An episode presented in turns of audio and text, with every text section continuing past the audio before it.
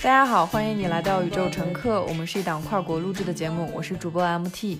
现在是西班牙时间下午四点半。大家好，我是主播小姨，现在是北京时间晚上十一点半。首先感谢小宇宙首页推荐我们第三十一期《一个爱你的人就可以抵挡全世界的恶意》。我们也刚刚赶上 QQ 音乐加上小宇宙的播客入口，目前已经有一点四万人收听，评论过五百，而且大部分是非常认真的、非常长的长评。我其实特别想直接念几十条听众评论，因为他们写的都非常好。但是大家感兴趣的还是在小宇宙的评论区浏览吧，因为每一条都很棒。接下来先照例感谢一下打赏我们的听众们，他们是打赏我们微信文章帆布包首次开售的 Echo、瘦鱿鱼、Lilian、WY，以及打赏往期文章的张呜呜、可达菊、Echo、斌。抖抖儿、张晨、本尼很神奇，这位小同学、Wendy、周贺、黄小薇以及匿名环保用户，谢谢你们对宇宙乘客真金白银的支持。不知不觉就来到了 二零二零年的结尾，今天是十二月二十八号。嗯，说实话，我最近看到很多媒体以及平台都在做总结报告，我内心看了以后是有点焦虑的，因为我觉得好像这一年也没有做什么。在二零二零年，我是有了一个新的变化，因为我觉得就不管是新年也好，春节也好，我觉得它就是一个日期而已。可是大家都习惯的在这个呃时间节点，然后仿佛要把自己去概括总结的清清楚楚，然后在新的一年或者是在新的春节的一年。许下愿望，或者是种下一些希望，就有的人可能希望想成功，有的人希望就是健康平安，有的人想遇到爱情，那有的人还想独自生活。有的人想改变，那有的人又害怕改变。以前我也会把新年或者春节当做一个很大的许愿池，然后就是往这个许愿池里不停的许下一整年的愿望。但是从二零二零年开始，也就是说从疫情开始，今年就没有给自己许任何愿望。我就是我允许自己什么都做不成。就是如果一开始没有希望的话，那么如果没有完成的话，也也就没有所谓的失望，也不会去追讨追讨自己，反正就是想做多少就做多少，实现不了就拉倒的一种状态。我觉得这么多年来啊，我们每年都做计划，反正是没少做啊，实现的反正也没几个。现在回想起来，感觉。放弃了就还挺轻松的，如果轻松了，我就觉得还稍微比较灵活一点。然后有的时候可能也是因为灵活，然后会有一些新的想法，会收获一些意想不到的结果。嗯，我觉得播客就是在这个没有任何计划的二零二零年的一个最好的一个果实吧。从二月十四号情人节，我们上线了第一期节目，它就像一棵树发出的一个小芽，然后发展到现在，虽然还不能称之为枝枝叶茂盛，但是我觉得足够强壮，足够能够生长。这个播客就是。自由的产物，对我觉得还特别好。但是我看到别人的总结，我还是有点焦虑，因为我还是会有一种会拿世俗的一种成功，或者是说啊，到年底了，我这一年做了什么东西，我还是会有一点点这样的一点苛求，对苛责对自己。所以最近就很少刷这些微博或者是社交平台，因为我不想去总结我的二零二零，我也不想去感觉说我做成了什么或我没做成什么，我有一点刻意的逃避。对，我不知道 MT 你怎么想的。我首先是没有没有预料到我们的播客到年底即将会有一万人关注，而且上次一期评节目有五百个人评论，我真是看到手抖，几几乎每每次都是两三评 的评论。嗯，我会觉得很多人都说我在现实，他他们在现实中感觉很孤独，没有去思考的事情。我发现我们的播客里面有人聊，而且播客里面的。更多的人评论会发现，大家都不孤单，或者这样的问题不是一个人在思考。我会觉得是科技让我们连接在了一起，像一个小小的部落一样。就是大家可能说有一些想法的人，他会在评论里面留很长很长的评论。一方面也是出于对我们的信任，再一方面也是因为播客这个平台让大家。去想，我可能不是那么孤单的一人，我可能头脑里面想的东西，可能是同时很多人在思考的问题。那我们以前都是孤军奋战，自己一个人跟整个社会的刻板印象在斗，你会觉得自己是神经病。但是你把所有人都发出这个评论以后，如果有五百人都是这么想的，那不可能是五百人都是神经病。所以我就会觉得有一种人多力量大的感觉，就一点一点。就是这个星光在宇宙里面亮起来，对大家忽然发现，我原来不是小萤火虫，就是大家都有这个想法，那我们就可以持续的讨论。我会觉得很多听众给我多给我带来了非常多的启发，他们推荐的书籍和视频我都在看，而且我特别欣慰的是，我跟别人评论说我推荐你一本书，他非常快的就回复我说这本书我一定会去看。我觉得像这种就是立 flag，你知道吗？就是我们经常说立 flag 就等着他去倒吧，但是我不信，我我觉得有一个人他承诺给我，他说他这本书会看，我就觉得我说的话有人懂，我就很开心。嗯，的确是我们在最开始去做这个播客的时候，其实并没有想到发展成现在这个样子。那当那么多人上百条留言就是出现在我们每期播客的下面的时候，其实还是挺。震撼的，就有的时候我不敢相信自己的眼睛，或者是我有的时候还会去质问自己，说啊，这是这是我的播客吗？这是我播客下面留言吗？就是还是会有一点点那种不自信。就是当一个事物发展成。发展到一定地步的时候，我还是有的时候会进行自我怀疑，觉得，哎，我配拥有这个东西吗？就是这个东西怎么可能会降临在我的身上？这种自我自我怀疑，或是这种不自信的状态，还是会时不时的出现在我的生活中的一些场景中。尽管说，可能在某些人看来，我已经做的足够好了，或者是我已经很好了，但是我有的时候还是觉得，哎，我还是不够好，我好像不配去拥有这些东西。嗯。嗯这一点虽然说现在还是有一点这样的想法，但是也是在慢慢的过渡。二零二零年，其实我学，我觉得我最大的改变就是我学着开始接受放弃。虽然我现在还没有调整到一个完全让自己处在一个舒适的心态，但是我有在一点点的试着让自己平静下来。就是我敢于承认，说我放弃集体的工作，是因为我发现了更大的兴趣。我放弃稳定的。生活，或是放弃稳定的工作，是因为我体会到了自由的价值。那如果说我放弃了 A 方面的进步，但是我在 B 方面取得了很大的提升，我放弃了社会所谓的成功的标准，是因为我看到了更多元的。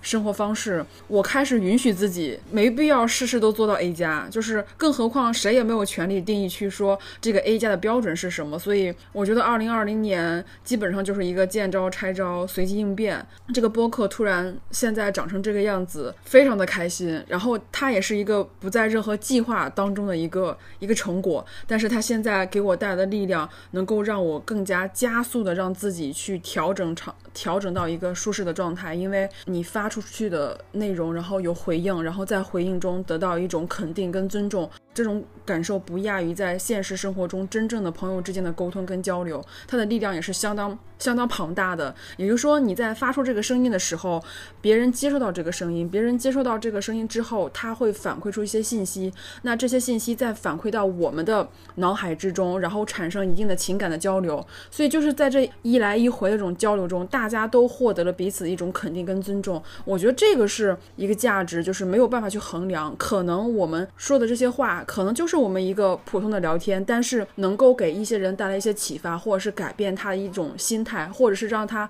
能够平静下来。我觉得这个才是最大的价值，并不是说我们有了几万的粉丝，或者是说我们收听量达到了一个什么样的一个一个数据，这些都不重要，因为这些东西都会在日子的长流之中消失掉。但是去改变别人的一些想法，或者是让别人变得更好，那这个事情是恒长久的，这个才是一个更重要、更有意义的事情。所以我也在。学着说，在播客的这种互动之中，让自己慢慢慢慢的调整到一个很舒适的状态，告诉自己不需要为了世俗的成功而去改变自己真正的兴趣跟乐趣。嗯，有时候我们录完播客的时候，我其实会不记得自己说了什么，因为我每次聊很大量的内容，我们说的时候是这么说，但是你回头剪好，配上片尾曲，我自己在听的时候，我说啊，原来我说的要鼓励大家去现实中多交。朋友多去见活人，多去学语言。我听了这些的时候，我原来也是自己在家学西班牙语，但是我前几周我就开始去公园去学西班牙语。我后来就看到有一个人在跟他的狗玩。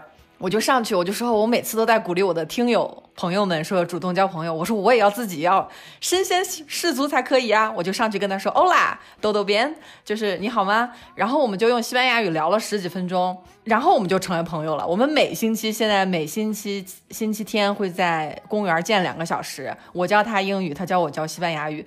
我这个朋友，我后来就跟他说，我说如果我不做播客，我是不敢跟你打招呼的。我也毕竟是一个东亚女孩啊，我在节节目里面说啊，大家去交朋友吧。那我可是我在现实中也是有时候会害羞，对。但是这个话你说出去以后，你就你就不好意思自己不这么做，要不然的话，你就觉得我愧对我的那些听友，愧对喜欢说多一种语言多一个盔甲的那些人。他们给我发邮件说，我以前很不喜欢学英语，但是现在我不但学英语，我还在学日语。我觉得在学日语这方面，我也有一个自己的反思，因为我在犹豫要不要学日语这件事，我犹豫了十年。我从高中的时候就很喜欢看动漫，但是我会觉得有什么用呢？我以后也不会去日企工作，就没有当下的、没有任何实际的反馈的东西，我就我就觉得没有动力去做。但是是因为我在伦敦留学的时候，大家分不清楚我是中国人还是日本人，因为因为我有非常多的日本同学，所以学日语变成了一个特别自然而然的事情。我在伦敦买的所有的日语资料全是英文和日语的。就等于说逼着我要去用英语去学日语，我现在学西班牙语也是用英语去学西班牙语。这些东西不是计划好的，而是说当下就有一个合适的时机。周围也有很多的朋友，包括西班牙的同学，他在学日语。我说你为什么不学中文啊？我们中文人多呀。他说。你们中文特别难，他说起码这个日语里面还有一些发音是啊一乌哎哦，跟这个西班牙语还比较像。我后来也是在反思，说中国我们作为一个个体，如果很害羞的话，我会在想，整个中国文化是不是也是很害羞的？我们没有主动的去传播一些文化，或者是有传播，但传播的比较少。那这个过程中，我们其中每一个人。都是有可以有改变的地方。你说到这个，我也觉得就是做播客之后会有鞭，就是没有意识的去鞭策我去更多去看视频，多去看书。我今天就是在刚刚录节目之前，因为我读书都要做读书笔记的，我就打开我那个电子笔记本，然后我发现我的读书笔记今年有五十多篇，也就是说我看了五十多本书。就是我在看书的时候，我从来没有计数，就我只有在这一年时候，哎，我我刚刚想到，哎，我要不要去翻一下，我看我最近读了什么书？然后当我一数的时候，我发。有五十多本，一数的时候我会非常惊讶，因为我在看的时候我是没有意识的，所以就是我会发现做播客，它会让我潜意识的说，我每天都在播客里去告诉大家要多读书、多阅读，然后我自己如果不做到的话，那好像有点不太像话，就是你为人是，就有种那种。就是你鼓励别人，但是你自己不去做，好像就有点不是很很对啊，或者是无意识的让自己说，哎，没事儿看点书，然后没事儿做点读书笔记，然后久而久之会发现，这一年下来以后，啊，真的是收获了非常多。你会发现这些所有的时间，其实。都是可以看得见的，就是在你的日常沟通中，在你的朋友列表里面，在你的阅读列表里面，在你的读书笔记里面，这都是你今年所付出的时间。然后你收获的、你看到的、你体会的，都会体现在你生活中的方方面面。我也是说，搬到上海之后，我会发现我特别喜欢跟周边的人打交道，不管是我小区的门卫啊，还是说我邻居的老爷爷老奶奶，还是楼下那些小餐馆。的老板、老板娘，我都特别喜欢跟打跟跟他们打招呼，因为我觉得他们就是真真正正的社区生活。那他们的生活可能跟你日常生活中没有什么交集。你在跟他们沟通的时候，你真正能，你真的是能够体会到那种生活的真实感，因为你看到嗯不同职业、不同阶级，然后不同想法的人跟我们的思想碰撞的时候，会感觉很亲切。你突然会发现。就是活着特别好，就是我有的时候在电梯里面会遇到外卖员，我都会跟他们聊天儿，我就会问他们，嗯，美团跟饿了么有什么区别呀？你们的薪资有什么不一样呀？为什么会选择饿了么不选择美团？就是我会会问一些别人觉得你干嘛要问这些问题的，但是。我就是觉得，在我想，我想去了解他们，我想去跟他们产生一个互动，我想知道他们的生活，或是他们选择这样的职业发展路线是为了什么。我就觉得，我每次跟不同的人去交流的时候，我收获的可能会比我书本上看到的会更有感觉，或者是更有启发。就是那一刻，你会觉得不再是一个说在这个社会中一个小小的一个一个工作人，而是说。你好像跟你周边所有的人都有了联系，嗯，一回生两回熟，你下次再见面的时候就可以打招呼了。所以我现在每天出门遛狗的时候，我会跟门卫打招呼，我会跟扔垃圾的垃圾站的管理员打招呼，我会跟超市的收银员打招呼，我也会跟楼下小餐馆的老板打招呼。所以突然感觉就像像彪博士在他的书里写到的，就是这种邻邻里的关系或这种社区的关系感是非常强的，因为我们就是这样一个活生生的一个人，而不是说啊我不想我不要跟那些人打招呼，他们跟我没有任何的生活交集。其实不是的，我反而是在这种跟这些人打招呼的时候，我感觉到啊活着真的很好，这是我今年今年下半年做出的一个改变。嗯，随之带来的一些内心的感受，我觉得每天下去遛狗的时候，我都好像有很多认识的人。我突然就感觉到，在这个城市里面，好像有了自己的一点点小小的地盘，或者是小小的一个家的感觉，就不再是那么孤零零的一个人在这里。哎，我觉得特别好。我们其实一直在提倡友善的力量，就是。我们的帆布包有三款嘛，勇气款、logo 款和友善款。但是友善款我们看了一下，销量非常惨淡，大部分都说我急需勇气，勇气下单了。但是我在想，你把友善的东西背在身上，才是一个真正需要勇气的事情。友善这件事情，我们中国人可能是觉得我已经挺友善，我不伤害你，我就挺友善的了。但是我上一期说要给我的印度朋友麦纳西介绍几位来自中国的朋友，请大家发邮件给我。后来有一个女孩，她就在给我写的邮件里面，她说她第一次去出国旅行的时候，她见到一个女孩给他微笑，但是他当时就不知道怎么回应，他就假装没有看见，他就过去了。他说这件事情过去很久了，他还是会感觉到愧疚。他说我当时为什么没有给那个女孩笑过去？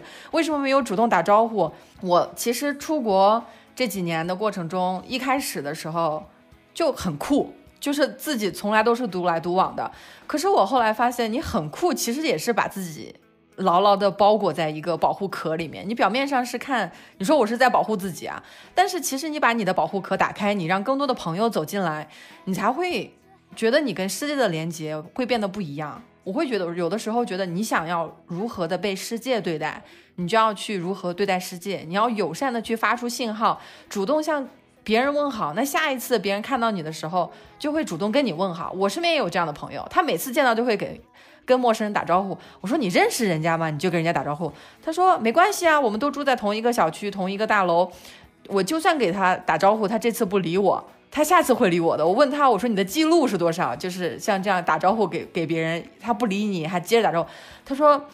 是一个西班牙的朋友，他说最高记录是一个中国女孩，我给他打了十次招呼，他都没有理我。在在在我们第十一次在路上碰到的时候，他主动跟我说了一个欧拉，他说他超级开心，他说我能把中国人感动化了，他就觉得可以感动全世界。哎，你说这个我我特别我也有感触。我第一次出国的时候，我看到很多就是迎面而来的人，只要有眼神交流的人，他都会对我微笑。我当时都傻，我说啊，我该怎么办？就我一下子就不知道该怎么回应了。就因为我觉得，如果我就这么面无表情走过去，好像很不礼貌。但是对面一个陌生人跟我微笑的时候，我不知道怎么回应。所以在那段时间里面，我也是觉得，我就尽量避免跟别人有正面的一个。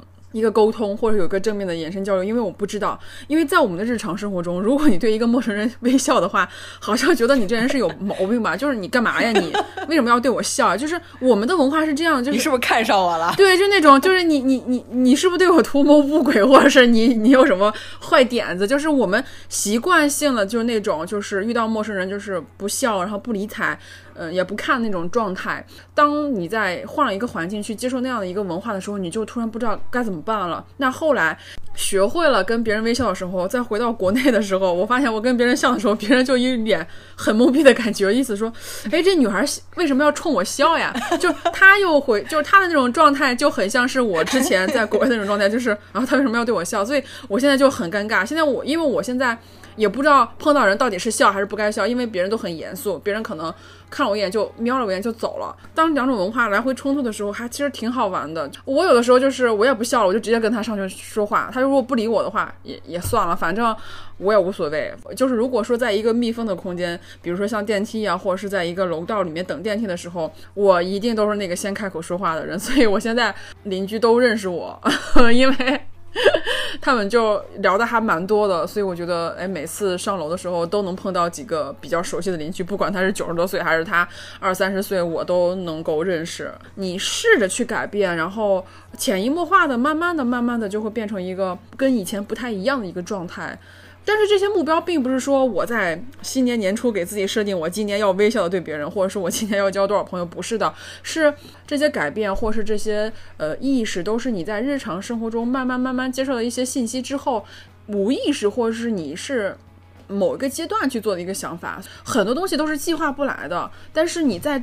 整个过程中，你要有要有意识的让自己去做一些改变。这个改变可能是别人的一一段话，可能是你看到书里的一些一些内容，可能是别人启发给你的。但我觉得这些可能都需要你在日常生活中有一个更加发现美的眼睛，或是更加敏感的一个。内心，或者是有一个更加想去改变自己以往这种状态的一种想法。我也在播客中提到过，我说我早些年是一个非常自我的人，因为我觉我不觉得我有问题，我可能长年累月都觉得我应该就是这样子，我这样蛮好的。那反而是从两二零二零年疫情之后，就不再对自己有任何期望或是有希望的时候。我会发现，哎，我好像可以去改变，就是我没有必要说按照我之前的那种生活方式，让自己持续下去。发现不再对自己设限，不再再给自己画什么饼，然后也不再给自己立一些不太不切实际的 flag，然后之后。整个人变得更松软了一点，然后在这个状态下，反而会变成一个你更加向往的一种状态。那这种状态可能也是一种更加舒适的状态，我觉得还挺好的。我今天其实我今天晚上就是抽空去跟朋友吃了个饭，嗯，在聊天的时候，我就会发现，其实我们俩都是都是差不多同同一时间从上一家公司离开，然后差不多在同一时间。搬到了上海，我会发现，呃，跟你步调或者节奏差不多的人，他的想法跟你也是很像的。所以我们在整个聊天的过程中，我们就聊得非常开心。然后我们吃完饭觉得聊得还不够尽兴，我们说要不然就再走一下，然后走走路回家，然后可以多聊一下。就是身边跟你节奏一样的一些朋友给你带来的反馈也是非常重要的。那有的时候我们可能会把更多的时间去放在跟自己不是很一样的。观点的朋友身上，有的时候会觉得，哎呀，为什么那个人跟我想的不一样？为什么，就是我是被孤立的？大家可以尝试去寻找跟自己想法一样的人，那你可能在这种交流跟对谈中，你会获取更多的力量，而且你会发现，通过线下更多的交流之后，你可能会比线上的那个状态会更了解他。因为我之前跟这个朋友就属于那种聊得来，但是没有想到。这么聊得来的一种状态，就只有在线下。就因为我们上次见面的时候已经是两年以前了，就是我们刚刚入职上一家公司的时候。那在这两年，大家都发生了非常多的变化。通过这次线下交流，我们会发现，哇，原来大家的这种步调或者是想法是很相近的，而且就觉得非常的愉快，感觉比在网上。聊很多天都感觉要愉快很多，所以大家可以去发掘你身边跟你步调同一或者是价值观统一的朋友，去进行一下线下的一些交流，我觉得会收获很多啊！不要再去纠结那些跟你意见不一样的朋友。其实朋友嘛，就像坐车一样，有的人上车，有的人下车，走走停停。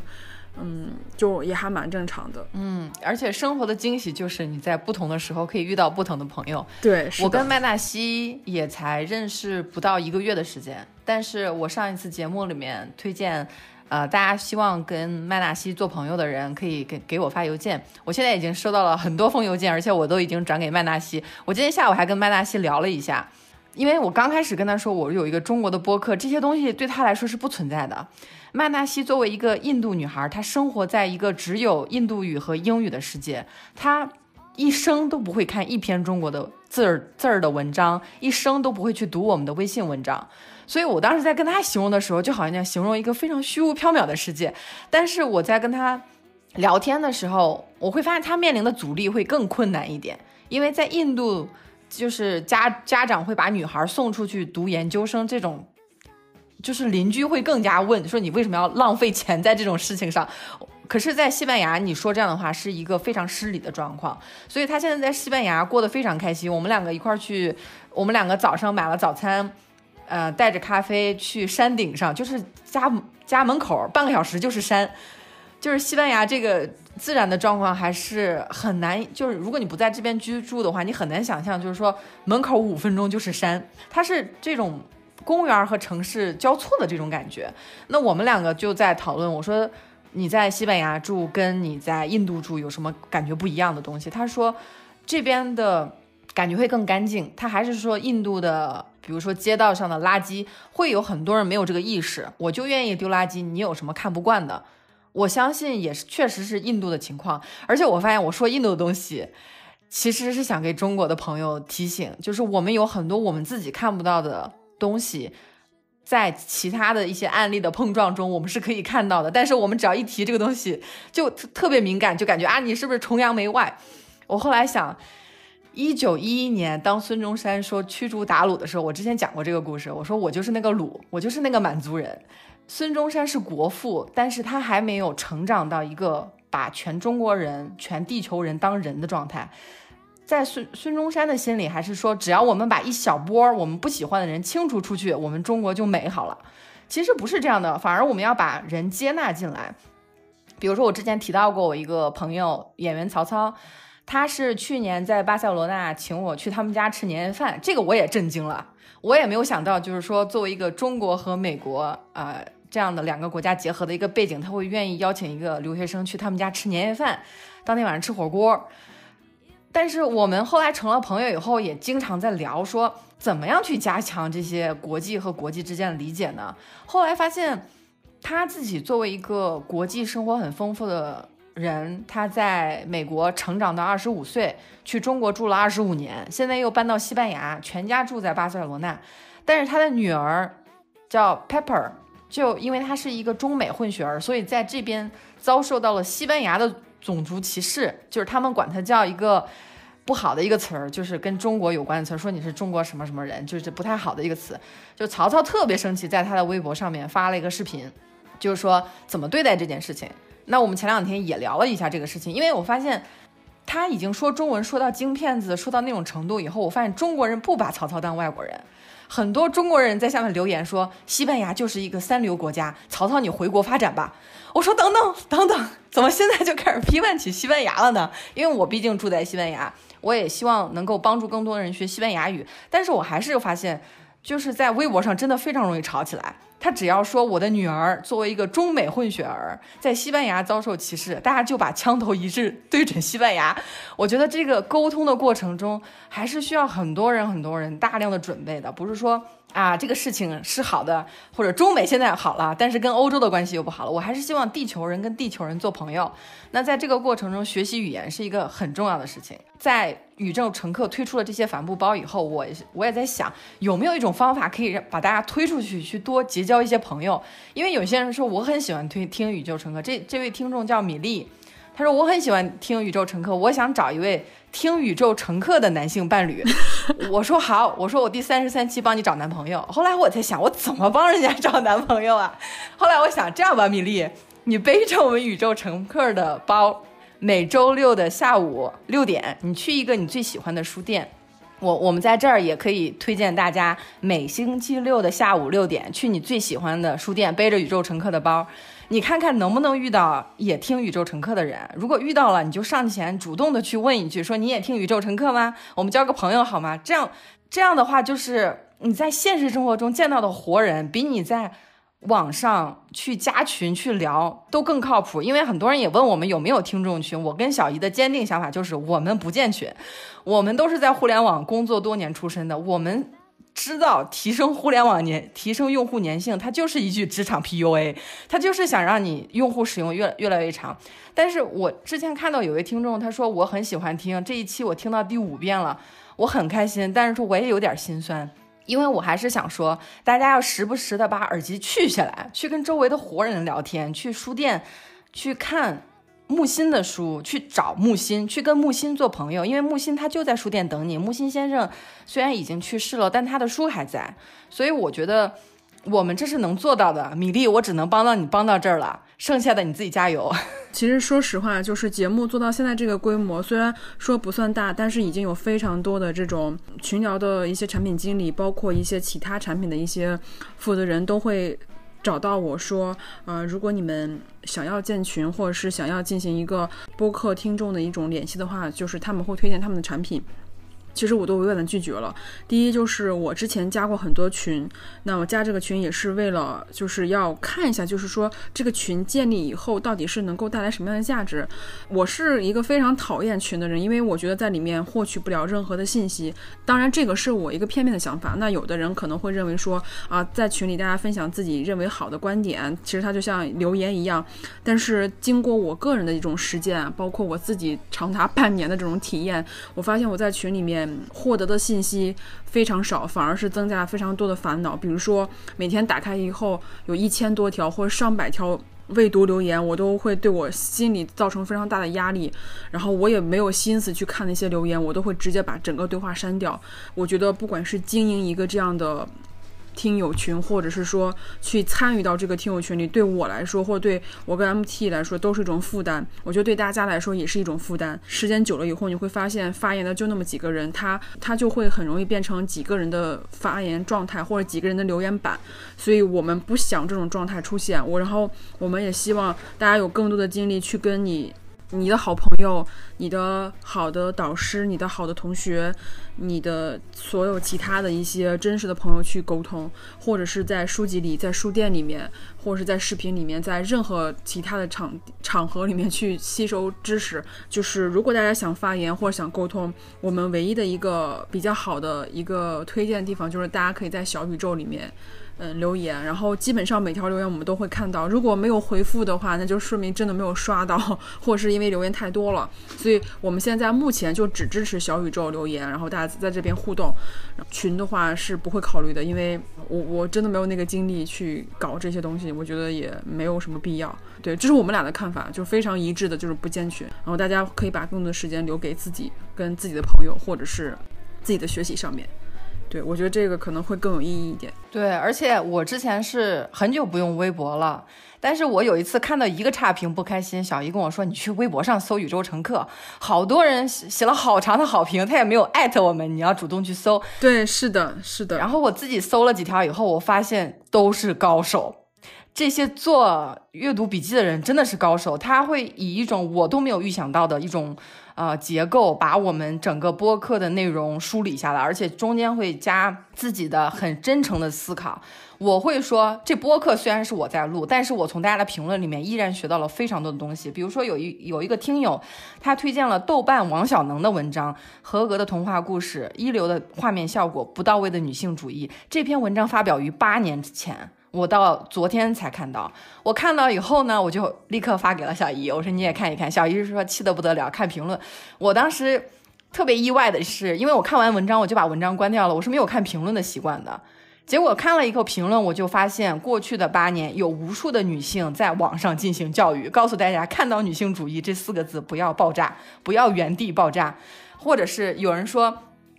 在播客里面听到我提杨笠的名字，也原地爆炸了。我说你为什么要爆炸呢？你有看过他的节目吗？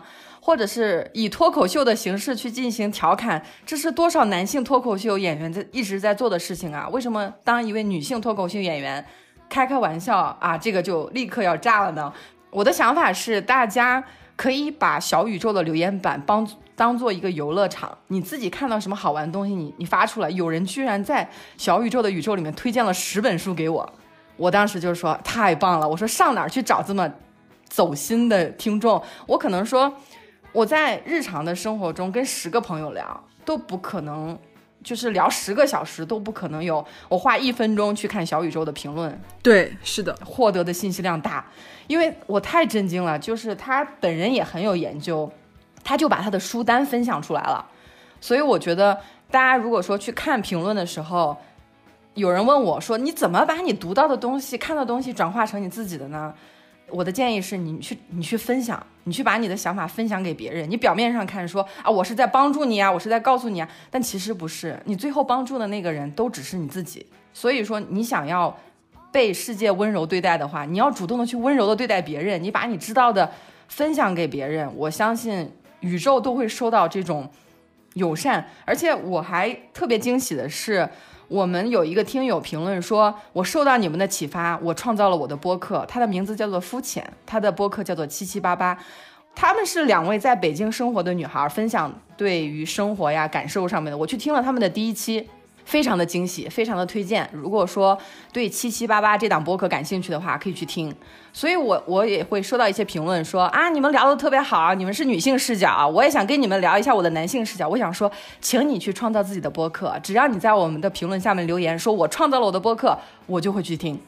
我觉得这是一种非常好的交流方式，我也非常喜欢小仙女和肤浅她们两个女孩子在节目里面的那种。真诚的沟通的感觉，这让我觉得做播客这件事情简直是宇宙给我的最好的一份礼物，算是二零二零年我们无心插柳柳成荫的一种状态，就还挺好。就是没有想到，就是他给啊这个像一个嗯意外孕育的一个一个孩子。突然觉得啊，感觉整个世界还好美好呀！就遇到了非常多有趣的人，特别好。我不太喜欢这个比喻，我不太喜欢说什么节目是孕育的孩子，就好像特别是女生这个话题，我也一直在思考。因为我们之前聊了很多期，聊到乳房啊、子宫啊这些东西，我也在想，我之前从来没有思考过说女人的一生可以不要孩子。但是我在看了玲玲、Peter 和四只猫他们的微博以后，因为玲玲今年三十八岁了。他没有年龄的困扰，他学日语、学英语、学插画、学滑板、学健身，给我非常大的启发。我在看他的微博的时候，我会在想，我之前的想法是不是特别的狭隘？就是我认为女生到一定的年龄是必须要有孩子的这种想法，是不是也是可以到二零二零年做一个更新？因为米粒她自己就留言说她不想要孩子。我觉得能够勇敢的把这件事说出来的女性，都是在为我们的未来铺路。因为这件事，我之前也是有一种啊可可否否的这种感觉，就是怎么都行。但是呢，我也在最近思考，我会在想，我们要尊重那些自己要决定自己生育权的女生，也不是说我们的社会上都在阿沟，就是在高歌母亲是一个非常伟大的群体。这个过程也是要慢慢思考的，就是说我们的语言里面。有什么做一个播客？像我觉得我可以把它当做一个种子，但是我不愿意把它当做一个孩子。我我哪怕它把它当宠物都可以。我可以说我有三十只萨摩耶，但是我不愿意，我不愿意用这样的语言。我会在想，中文里面是不是把呃传承香火、传宗接代这样的东西放得太靠前了？就好像你不做，你就是大逆不道。这也是我们需要超出中文去思考的一个问题。因为中文的播客现在大概有一万五千个，全球的播客是一百五十万个。那中文的播客占到世界声音里面的百分之一。当我知道这个数据的时候，我就在想，小宇宙，你们这个产品有这个市场天花板啊！你们最好是赶紧接入英语、西班牙语的播客，才可以做到全球市场。因为我本身是市场经理，我总是用市场经理的角度去思考一个产品的产品天花板在哪里。所以我当时也在想，我如果从来没有学西班牙语，我就不会从头去学什么叫乳房，叫 pecho，啊，什么叫做。啊，就是子宫，就是我去学的时候，哎，我就发现这个跟我们中文的构造特别不一样。我后来在想，二零二零年是我的西班牙元年，今年是我在西班牙居住的第一年，我会发现我之前对西班牙的几乎所有的想象全部是错的。也有听友去听我们说，假如女性统治世界那一期，他说啊，跟我想的差挺多的。啊，我以为你们会用数据，但没想到你们就是讲的还是文化呀、语言这些。我会在想，为什么我在没有来西班牙之前，我的头脑里对西班牙会有一个想象？我会说它的语言叫小语种，它的吃的东西叫排鸭呀，叫海鲜饭。我会有一种我对西班牙挺了解的，就是没什么好了解的。但是我在来的这一年的过程中，却却发现，我真的要把我所有的刻板印象全部忘记。西班牙这本语言给我非常大的自由，是他告诉我你还可以去这么想问题，而且他早上说你好的时候不是 Good morning，是 Buenos dias，就是你的天要好，我的天也要好，所以我们是两两个人的天，两个好和两个天都是复数。这这这刚开始的三个月，我几乎是被逼疯的状态。他连一个颜色 rojo 和 roja，一个男的红色和一个女的红色都有性别。我简直是要疯的状态。前两天跟一个西班牙的老阿姨用西班牙语聊了一个小时，她是五十年前博士毕业当教授，她周围的所有人都说你疯了吧，你一个女孩读博士还想去大学里当教，这是根本就不可能的事情。但她今年七十岁了，她看着我的眼睛就跟我说，Education is muy important para mujer，就是这这这这是她的原话，就是说教育对女性来说是非常非常重要的事情。那他也过了非常幸福的一生。她当了教授，你想那个工资自然就很高嘛。她跟她的丈夫也是一位教授，他们两个联手买了一栋楼上面的两间顶层的房子，并且把这个房子打通了。我去他们家做客，也是朋友推荐的。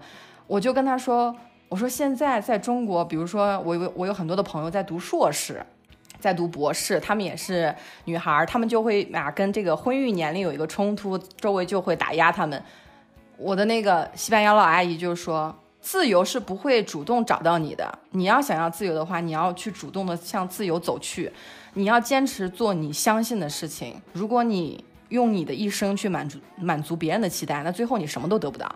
最近学就是疯狂的在学西班牙语啊，就是因为要见很多人，所以我才发现。”一门语言，它在给我打开的新世界的方面是完全超出我的预想的。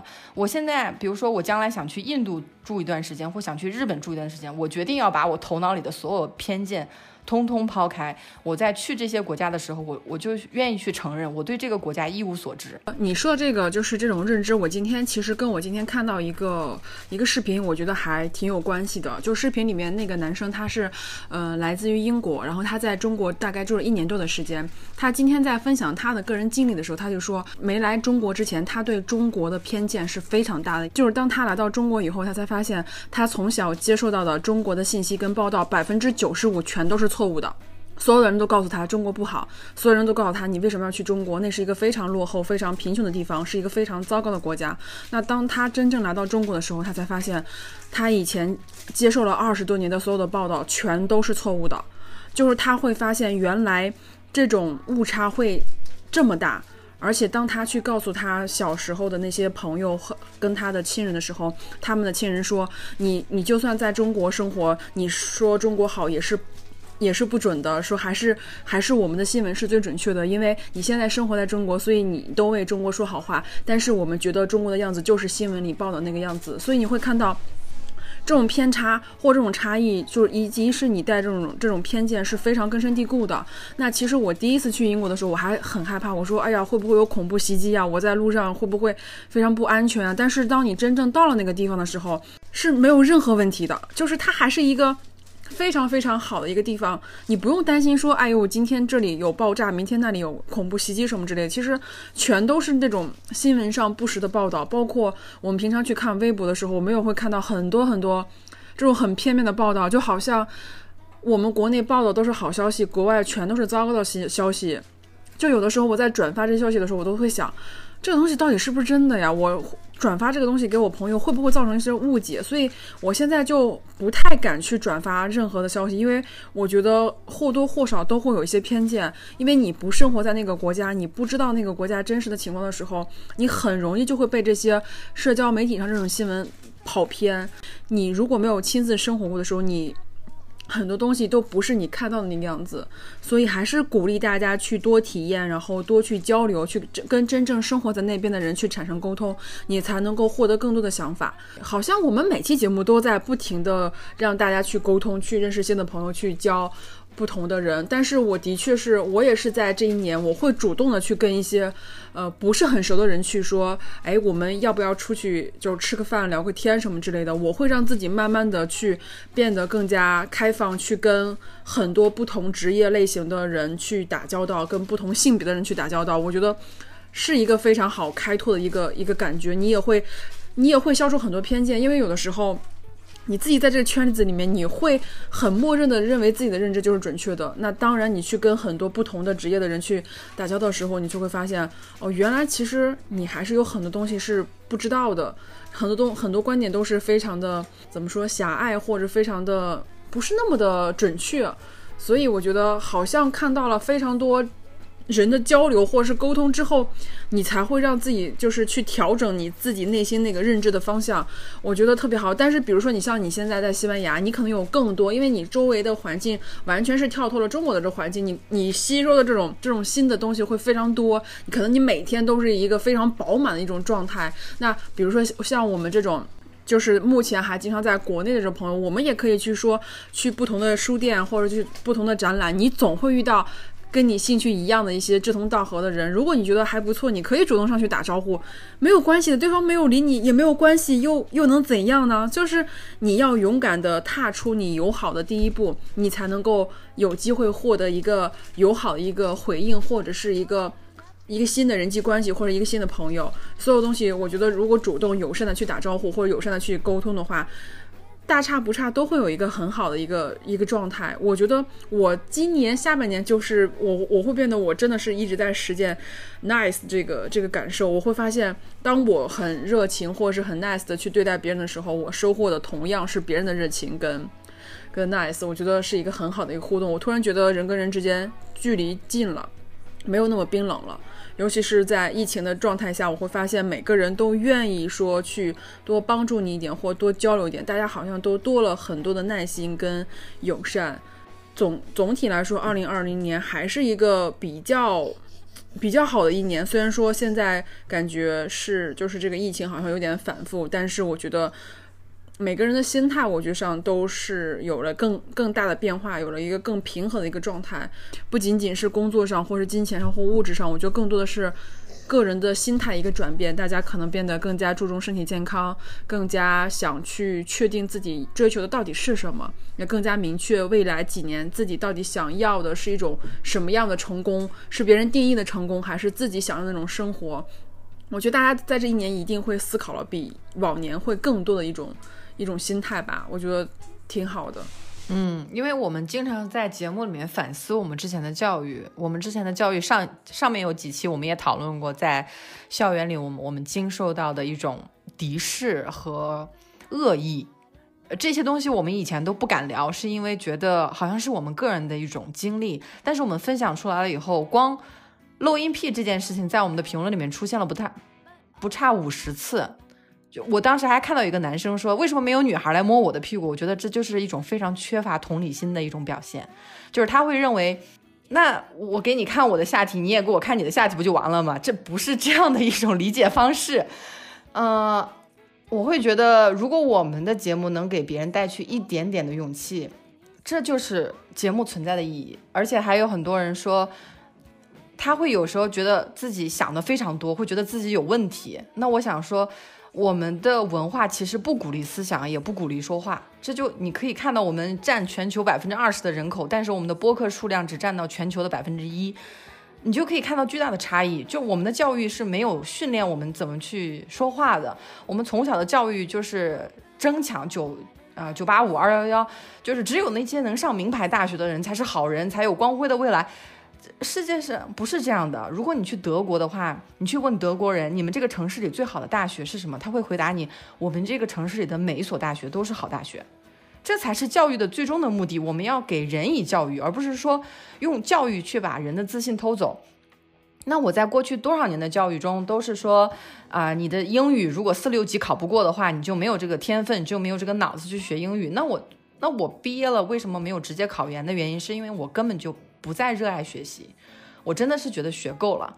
那为什么我现在不但在继续深造读书，而且我会觉得我在做一个关于欧洲和和亚洲的文化互通的东西？这件东西不仅仅只是一个论文，它更多是我的行动。所以我能做一点，就是让大家多一个朋友，包括多托马斯、多戴克曼这样大家朋友，希望大家能够主动的去跟他们聊天。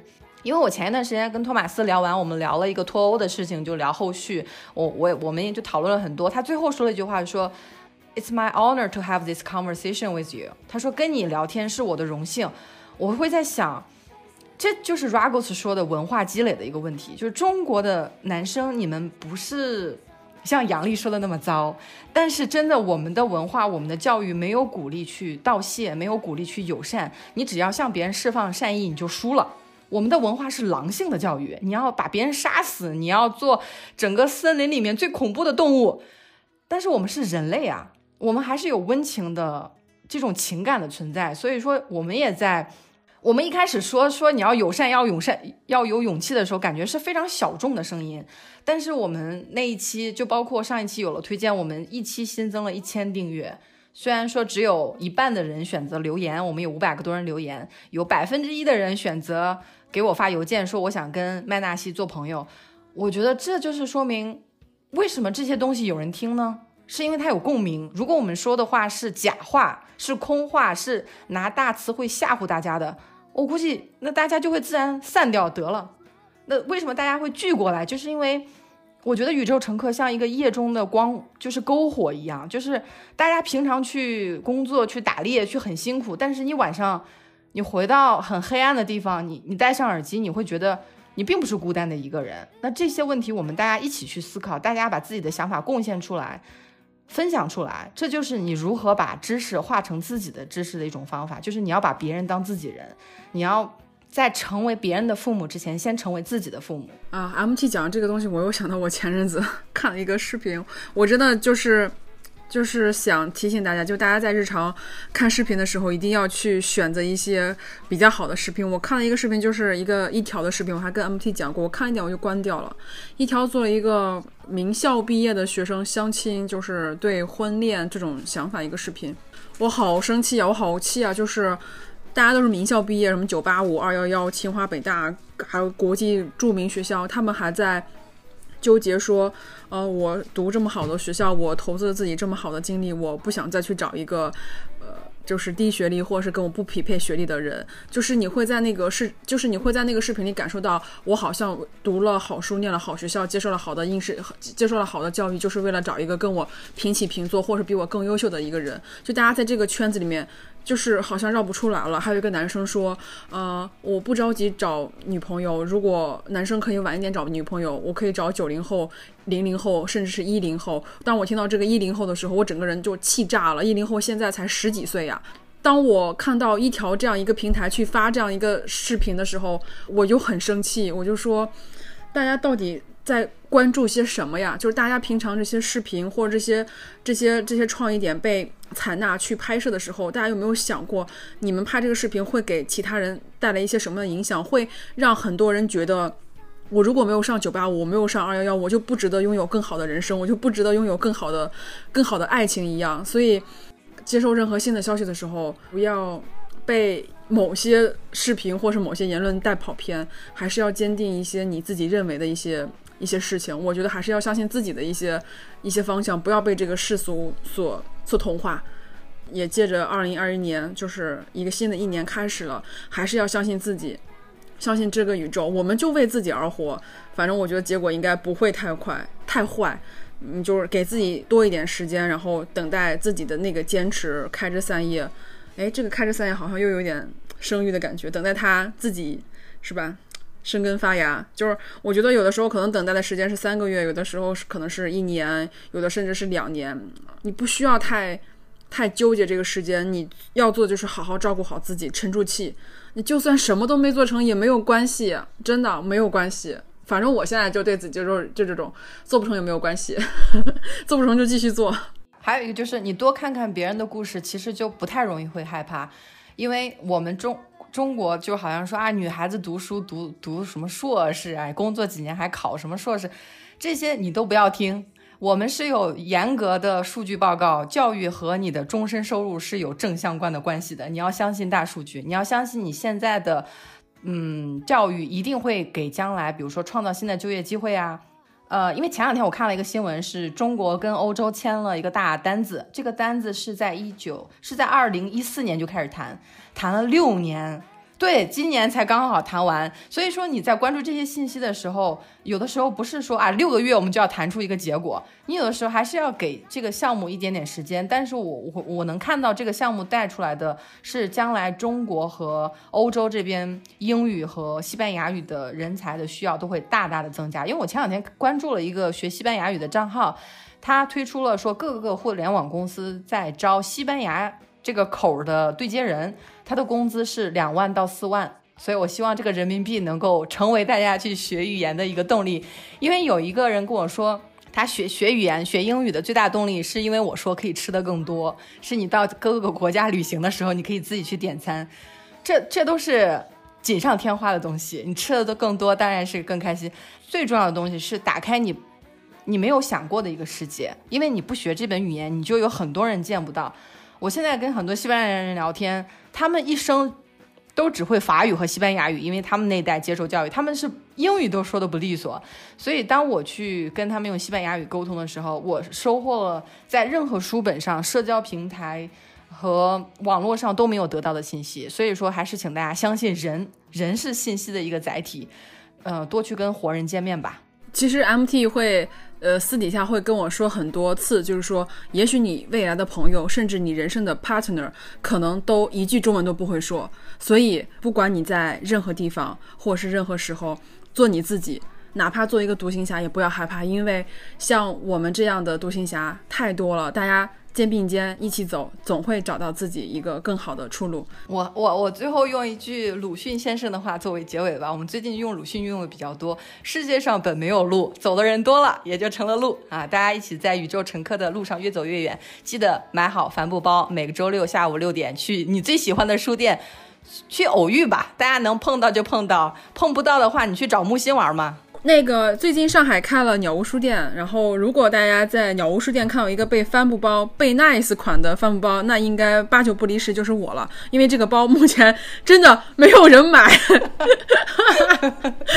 呃，只有只有两个朋友买，然后其他所有人都是买勇气款跟 logo 款，所以如果你看到一个背 Nice 款的，那就应该就是小姨本姨了，对，小姨本姨，对，北京我推荐。啊，万盛书园五道口的万盛书园和牡丹园的彼岸书店，这两个书店呢都有咖啡厅啊，所以说非常适合见朋友，自己一个人去和朋友去都是 OK 的。所以说祝大家看书愉快，看书愉快。好，那我们今天二零二零年的最后一期就这样啦，然后我们下一期二零二一年见喽。感谢收听本期宇宙乘客，我们明年见，拜拜，拜拜。节目到这里就结束了。二零二零年录了三十三期节目，在小宇宙认识了很多新朋友，谢谢大家的支持。今天的末尾，我带来几个我好朋友的语音留言，看看他们二零二零年都过了什么样的糟心事儿。生活总是充满希望，千千万万的普通人最伟大。祝福我们的听众以及所有的地球人新年快乐！二零二零年辛苦了。我是木斌，我在北京海淀。我二零二零年的收获是。收获了八斤体重，长胖了八斤。我的遗憾是，直到今年马上就要三十岁，也不知道自己到底想要啥。我二零二一年的想法是瘦下来，然后抓紧找到更明确的目标。Hello，大家好，我是孙天文。我此刻在澳门，跟最爱的人一起等待着跨年。回顾我的二零二零年，我总结的是八个字：有好有坏，得失守恒。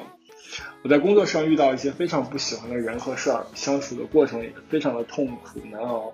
嗯，我的解决办法是选择在年底前离职，嗯，彻底结束这操蛋的一切，不要把这种不开心的事情带到新的一年。嗯，另一方面，生活上遇到了我自己形容是等了三十年终于遇到的人，嗯，真爱，每天沉迷爱情无法自拔。呃，我给家里添置家具装饰，成为今年最爱做的事情第一名。那第二名就是和他尽可能的多在一起，无论去到哪里去干什么。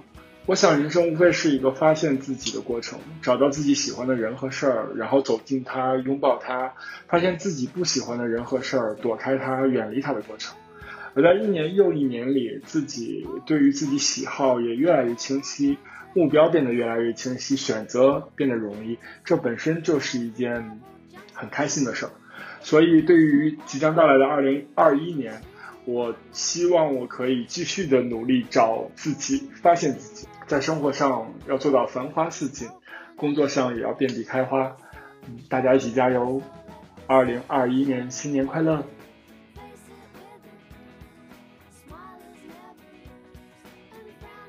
我是崔欢，在深圳，今年大概得有三十一岁了吧，是名女声乐老师。哎 呀，这二零二零年啊，终于要过完了。那值得高兴的是，我和我的狗子在相互鼓励、相互配合中，凑合过下来了。淘气了这块儿哈。哎呀，我回忆一下，好像就是年初那会儿，觉得压力挺大的。硬扛了几个月的房租，后来核酸检测以后就各就各位开工，嗯，我深圳的学生们可能都在家，疫情在家憋坏了，都非常迫切的要上课，所以收入这一块儿还算比较稳定了。然后我没预料到的是，遇到一个非常可爱的人，一起去了几个城市，一起看了几场音乐节，我自己增添了不少爱好。嗯，喜欢捏橡皮泥，然后开始学吉他。然后我居然还喜欢开始喜欢喝喜茶，反正这一年就都没按计划进行吧。哎呦，得说个丧的事儿了。今天我妈的，嗯，检查结果出来了，复查结果，她的病情又进展了，挺严重的。所以我今天下午其实不太开心，嗯，需要化疗的那么严重，我这已经操心了十年的病啊，嗨。我猜二零二零年不对，二零二一年我也少不了坐飞机往返了。但这一年，我决定在解决问题的同时，依然要活好自己。行了，也没啥打算和理想，就争取能躺着赚大钱，牛逼一整年。好了，祝大家新年快乐，身体健康，万事如意。大家好，我是九涵。我现在在北京，刚见到朋友们。明天我们准备一起跨年。回望这一年，疫情或多或少搅乱了每个人的生活，对我也产生了不小的负面影响。二零二零年，我的关键词就是焦虑和痛苦。在这个大背景下，我尝试调整自己的心态。我花了比去年更多的时间去阅读。今年读到最喜欢的书是帕乌斯托夫斯基的《金蔷薇》。这本书本身就像金蔷薇一样，在低矮的天花板下闪烁着点点金灿灿的火花，所以我想推荐给每一个人。还特别想提起一款游戏，就是《动物森友会》，它没有任何的操作难度。我有不少焦虑的时刻，几乎都是在动森里度过的。我本身对岛建没有那么大的兴趣，我最快乐的时光就是在里面钓鱼、捕虫和收集恐龙化石。我的大脑能够在这种机制里面得到消遣。最后，希望二零二一年，小姨和身边的人都身体健康，能够离自己的理想更进一步。嗯，Hello，我是小姨的隔着年龄差的朋友，然后可以叫我 Echo。我现在在北京，然后这两天恰好是北京最冷的时候，体感温度大概有零下十五度吧。为了录这段话，我吃了一顿超级热的螺蛳粉，然后冒着哈气儿在小阳台上打开了手机。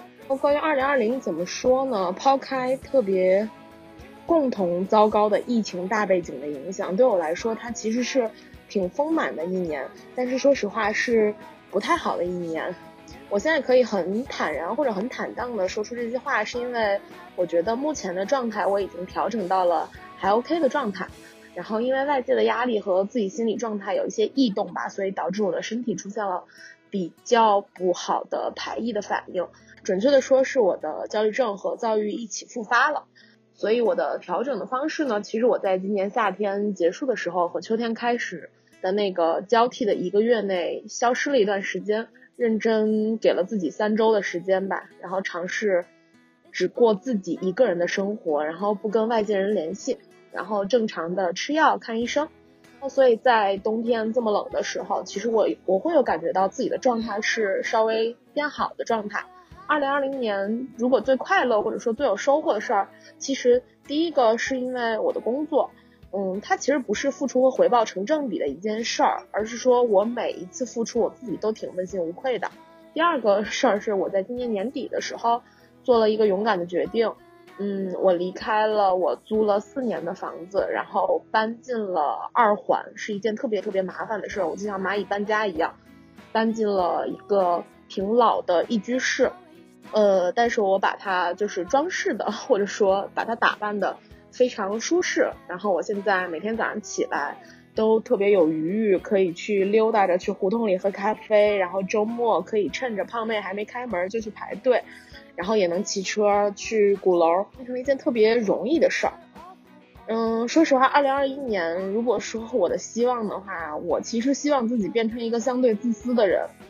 这个自私指的是我想好好的调整我的身体，然后心情以及我的生活状态，以快乐为目的，然后好好运动，嗯，认识更多的人，然后减少一些无效社交。最重要的是，我希望能够增加输入，减少一些输出，舒服的走进人群。所以它属于一个特别日常的想法，但是我有益于或者说。希望能够让自己尽快回过到日常的状态里面去吧，也希望，嗯，二零二一年或者二零二二年或者每一年吧，我身边的这些朋友都还能一直在，那就祝大家新年快乐啦！各位宇宙乘客的朋友们，大家新年好！今天是二零二零年的最后一天，过了十二点钟，我们即将迎来新的一年。我是来自中国广州，从事机场行业的小 H。在2020年，我一直伴随着宇宙乘客的成长。如果说2020年我收获最大的一句话，那就是：如果你是选择看见还是相信，还是选择相信而看见？我想我的答案是我选择相信，我才能看见。在二零二一年，我希望宇宙乘客越来越好，也希望我们身边的每一个人，也希望同时在收听播客的每一个人，二零二一年，我们一起选择相信，我们就能看见。谢谢。